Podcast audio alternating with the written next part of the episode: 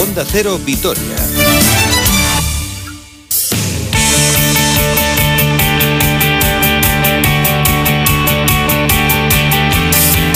Las 2 menos 20, estamos ya iniciando el espacio de deporte de Roberto Vascoy. Hola, ¿qué tal? Hola, ¿qué tal Susana? Muy buena. Pues soy consciente de que llevamos todo el programa dando malas noticias a la audiencia. Sí, pues yo no soy la alegría de la huerta hoy tampoco, ¿eh? pero bueno, vamos a, vamos a... Que de ti no depende, que ya lo sé. No, no, no, está claro, depende de los que saltan al terreno de juego. Pero, pero bueno, eh, la realidad es que ha sido un fin de semana nefasto para los equipos masculinos porque hay que decir, por dar la buena noticia del día, que las chicas del Alavés gloriosas siguen líderes, que ganaron 3-1 en el derby al Athletic B y que continúan intratables al frente de la clasificación. Esta semana además he quedado con la capitana, así que seguro que a lo largo de la semana hablamos. Pero la verdad es que en cuanto al equipo masculino... Eh, derrota 1-4 frente al Real Madrid y Susana se puede perder. De hecho, lo lógico es que pierdas contra el Real Madrid. Pero, no así. Cuando no compites, eh, la sensación que te deja es eh, terrible. Yo digo que cuando juegas contra Madrid, Barça o este año Atlético de Madrid, no puedes sacar muchas conclusiones porque son equipos que te avasallan, pero yo creo que el otro día sí se puede sacar alguna y no precisamente muy positiva. Porque el partido, dices, duró 90 minutos, no, duró 14, que fue hasta que metieron el primer Hasta que metió Casemiro y a partir de ahí se fue todo, porque es verdad que el equipo salió más o menos bien, tuvo dos ocasiones, una de José Lu y otra de, Martín, pero fue marcar Casemiro y a partir de ahí, vamos, los de Betoni, porque estaba Zidane en casita con el móvil, porque estaba el pobre hombre con, con COVID pues los de Betoni arrasaron absolutamente, pasaron por encima del Deportivo a la vez que no compitió desde el minuto 14.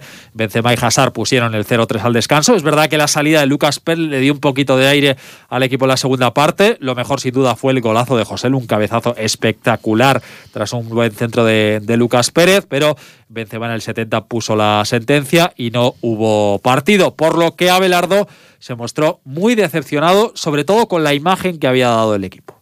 Yo creo que los primeros 15 minutos hasta el 0-1 de Casimiro creo que hemos estado bien, creo que hemos empezado bien el partido, hemos generado un par de situaciones de llegadas al área, pero a partir de 0-1 hemos desaparecido como equipo. Hemos estado muy mal, muy mal a nivel colectivo, no, no hemos estado valientes en la presión como habíamos planeado, que fue lo que hemos hecho en el segundo tiempo. Movimientos colectivos tanto en ataque, pero sobre todo en defensa desastrosos y eh, contra un equipo como el Real Madrid, pues eso, eso se paga y te vas con ese 0-3 eh, que evidentemente era imposible de levantar. Segundo tiempo hemos dado otra imagen, creo que bueno, ya en el primer minuto ya tenemos una ocasión de José Lu, ya el equipo ya apretado arriba, hemos robado en campo rival. Creo que el equipo ha estado mejor, sin tampoco ser el equipo que, que, yo quiero y que creo que tenemos que ser, pero bueno, por lo menos hemos, hemos dado otra imagen. Pero bueno, ha sido una pena porque creo que el primer tiempo, la verdad, hemos dado una, una imagen bastante mala más contundente que el entrenador de la, Alavés. Bueno, también Abelardo es muy consciente de que a la propiedad, como le gusta decir a Chema Sierra, eh, no, no le gustan mucho las excusas. Y entonces la verdad es que el asturiano fue muy contundente y yo creo que reflejó el sentimiento de todo el mundo. Tiene trabajo y del bueno, eh, el Pitu, eh, para sacar adelante este equipo. Es verdad que el Madrid y el Sevilla no son la liga del Alavés, además contra el Sevilla el equipo estuvo más o menos bien, pero esta semana llegan dos encuentros cruciales contra el Getafe, que juega hoy en, en San Mamés, el domingo a las 2 en el Coliseo y el viernes de la próxima semana en Mendizorroza contra el Valladolid, porque el Alavés ahora mismo y tras la victoria de los Asuna por 3 a 1 se ha metido en puestos de descenso, es decimoctavo con 18 puntos, con uno al Elche, que además tiene dos encuentros menos, cinco al Huesca, es verdad que se está a uno de Osasuna y a dos de Valencia Eibar y Valladolid y que queda mucho trabajo por delante. Pero claro, cuando sumas cinco puntos de los últimos 27, pues no puedes aspirar a mucho más. Se le preguntaba a Abelardo si es un tema mental. Bueno, otro día contra Sevilla no fue así. El otro día encajamos un gol a los tres minutos y el equipo reaccionó muy bien. Hoy no, pues no ha sido así. También el rival es es de una enorme calidad, pero bueno, no, no nos podemos ir así del partido. No podemos ser un equipo partido con las líneas separadas. Creo que tenemos que ser un bloque más compacto. Creo que el segundo tiempo hemos estado mejor. Hemos robado en campo rival, el equipo ha sido más agresivo. Eh, a ver, yo no digo que mi equipo tenga que ser un equipo que, haga muchas faltas, pero sí que en el primer tiempo hemos hecho muy pocas y por lo menos el segundo tiempo no les hemos dejado progresar. Hemos sido un equipo, ¿no? Más de lo que yo quiero ser. Enseguida escuchamos alguna valoración más del Pitu Abelardo y también de Víctor Laguardia, pero quiero escuchar la opinión de nuestro compañero del diario de noticias de Álava, que es José Luis del Campo. ¿Qué tal, José Luis? Muy buenas. Muy buenas, Roberto. Aquí estamos, aguantando el chaparrón y el tirón después de todo el sábado. Sí, ¿El chaparrón dices de agua o el chaparrón blanco? El chaparrón de merengue que nos cayó encima, una tonelada, yo creo, de merengue, la que nos pasó por encima en el, en el primer tiempo en una puesta en escena, hay que decirlo lamentable, ¿no? toda ilusión colectiva que había en torno a la fecha del centenario y demás, pues eh, se evaporó, ¿no? Porque los jugadores salieron pues totalmente indolentes al, al, campo con todo lo que se había hablado, se hablaba en la ciudad del tema del centenario y dar una buena imagen. La verdad es que el primer tiempo fue horripilante y pues seguimos en esa línea, mucho que se quiera cambiar en el segundo tiempo cuando ya ibas 0-3, pues la verdad que no, no hay nada que hacer y empezamos el segundo centenario de una manera más que inquietante y unas perspectivas de futuro muy negras. Eh, desde luego, le estaba contando antes a, Susana que eh, yo generalmente no saco muchas conclusiones ¿no? cuando juegas contra Real Madrid o Barcelona, porque lo normal es que te pasen por encima, pero del otro día sí, primero porque este Real Madrid está años luz de aquel Real Madrid con Cristiano y demás, que te marcaban cinco goles prácticamente sin, sin haberte enterado, ya ni qué decir del Barça de, Guardiola. Este Madrid es un equipo bastante inferior, muy superior a casi todos, pero eh, muy inferior a, a estos equipos que avasallan y sobre todo, insisto, porque es que tú no competiste, ¿no?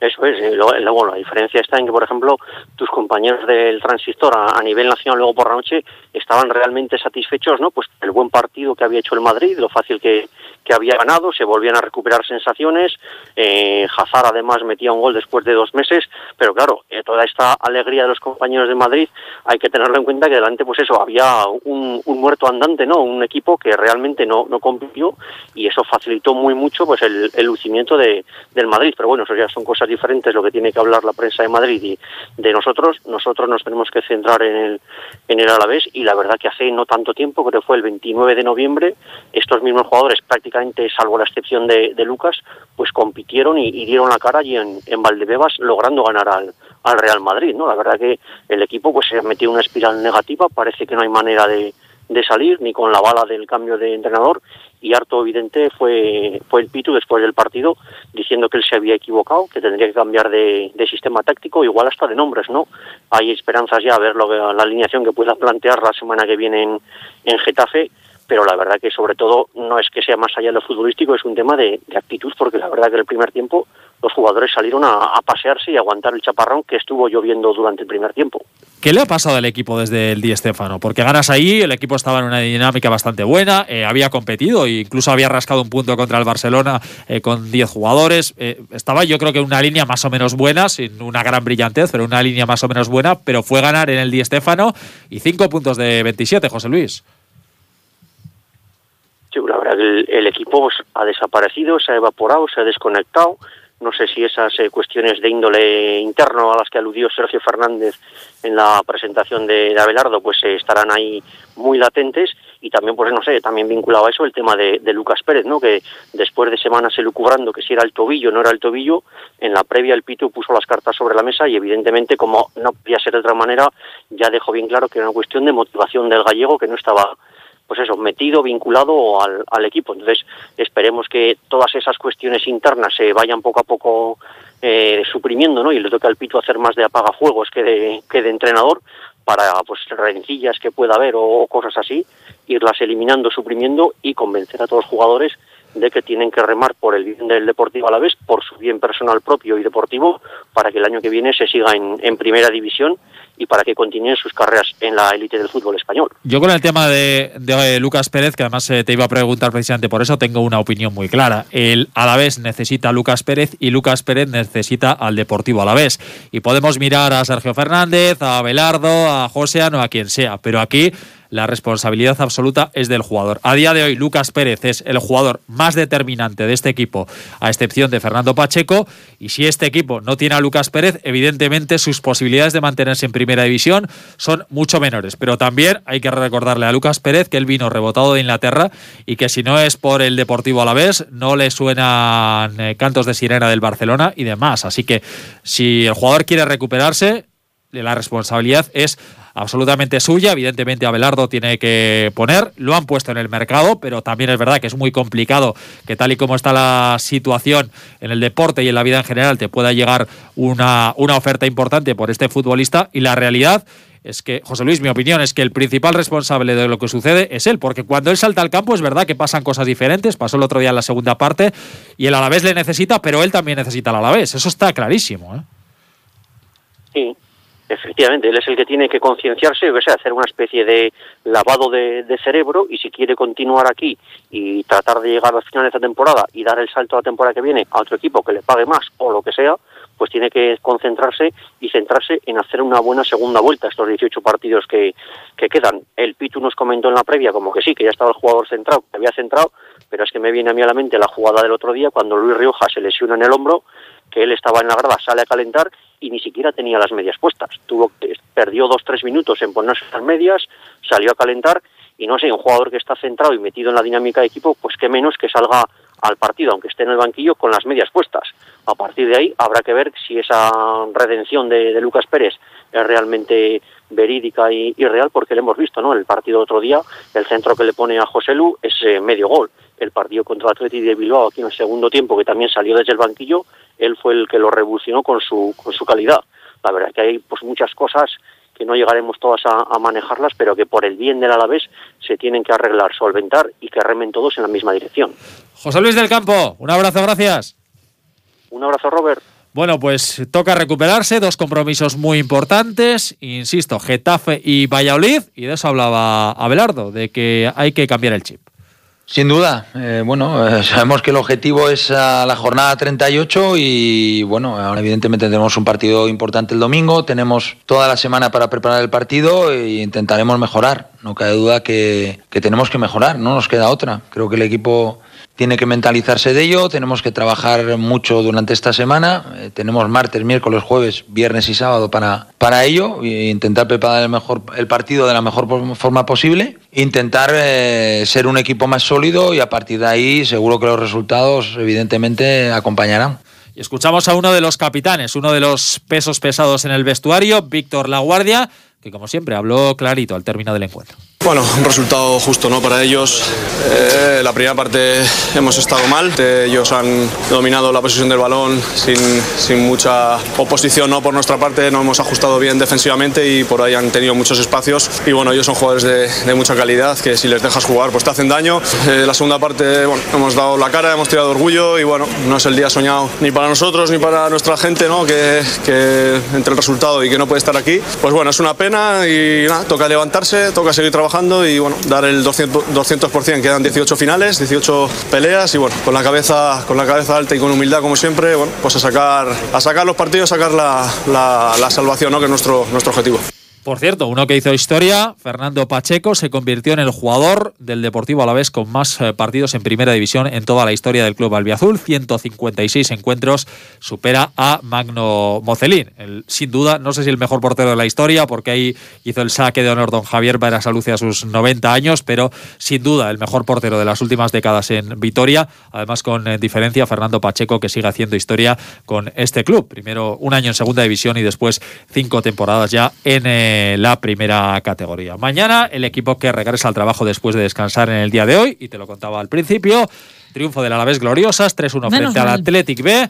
Continúan líderes, 25 puntos, 3 al Barcelona B y además con un partido menos y 6 al Seaul. Es verdad que las catalanas con dos encuentros menos. Bueno, y no solo perdieron los jugadores del Deportivo a la vez, también lo hicieron los del Vasconia. Esto de las fusiones y de... Desde es lo que tiene, mira, ¿ves? Que al final se traslada de un lado a otro. Esta victoria es menos preocupante, por lo menos en cuanto a eh, clasificación y demás, pero el Vasconia, la verdad es que eh, empezó bien, pero acabó sucumbiendo y de qué forma en la Fonteta por 83-61 ante Valencia Basket, 14-18 al final del primer cuarto. El equipo, la verdad es que los 10 primeros minutos estuvo a la altura, pero sucumbió en el segundo y ya en la segunda parte el equipo directamente desapareció eh, de la cancha ante un conjunto tarón ya liderado por Kalinic y por, Tobey. Eh, Soran con 12 puntos fue el mejor en la escuadra vasca. Esta era la valoración de Dusko Ivanovic. Nosotros hemos comenzado bien, jugando primeros 10 minutos, después bajamos ritmo, bajamos nuestra defensa, pero sobre todo bajamos